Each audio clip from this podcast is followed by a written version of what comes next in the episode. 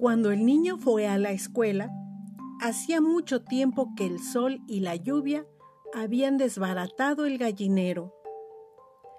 El ángel andaba arrastrándose por acá y por allá, como un moribundo sin dueño. Lo sacaban a escobazos de un dormitorio y un momento después lo encontraban en la cocina. Parecía estar en tantos lugares al mismo tiempo que llegaron a pensar que se desdoblaba, que se repetía a sí mismo por toda la casa.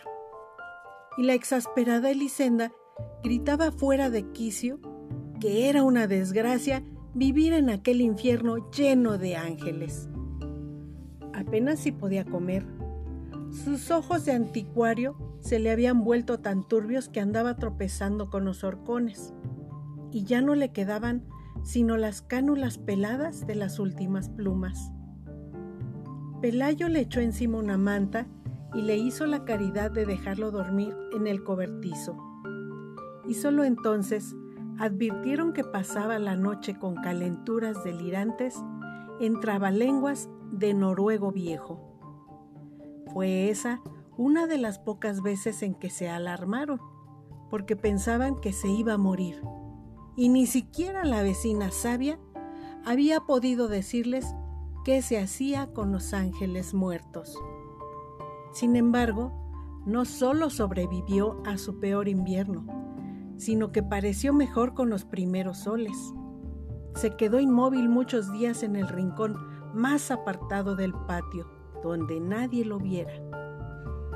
Y a principios de diciembre empezaron a nacerle en las alas unas plumas grandes y duras, plumas de pajarraco viejo, que más bien parecían un nuevo percance de la decrepitud pero él debía conocer la razón de esos cambios, porque se cuidaba muy bien de que nadie los notara y de que nadie oyera las canciones de navegantes que a veces cantaba bajo las estrellas. Una mañana, Elisenda estaba cortando rebanadas de cebolla para el almuerzo, cuando un viento que parecía de alta mar se metió en la cocina. Entonces se asomó por la ventana y sorprendió al ángel en las primeras tentativas del vuelo. Eran tan torpes que abrió con las uñas un surco de arado en las hortalizas y estuvo a punto de desbaratar el cobertizo con aquellos aletazos indignos que resbalaban en la luz y no encontraban asidero en el aire. Pero logró ganar altura. Elisenda exhaló un suspiro de descanso, por ella y por él.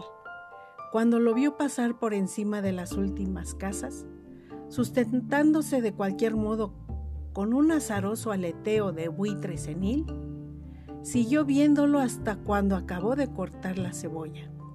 Y siguió viéndolo hasta cuando ya no era posible que lo pudiera ver, porque entonces ya no era un estorbo en su vida, sino un punto imaginario en el horizonte del mar.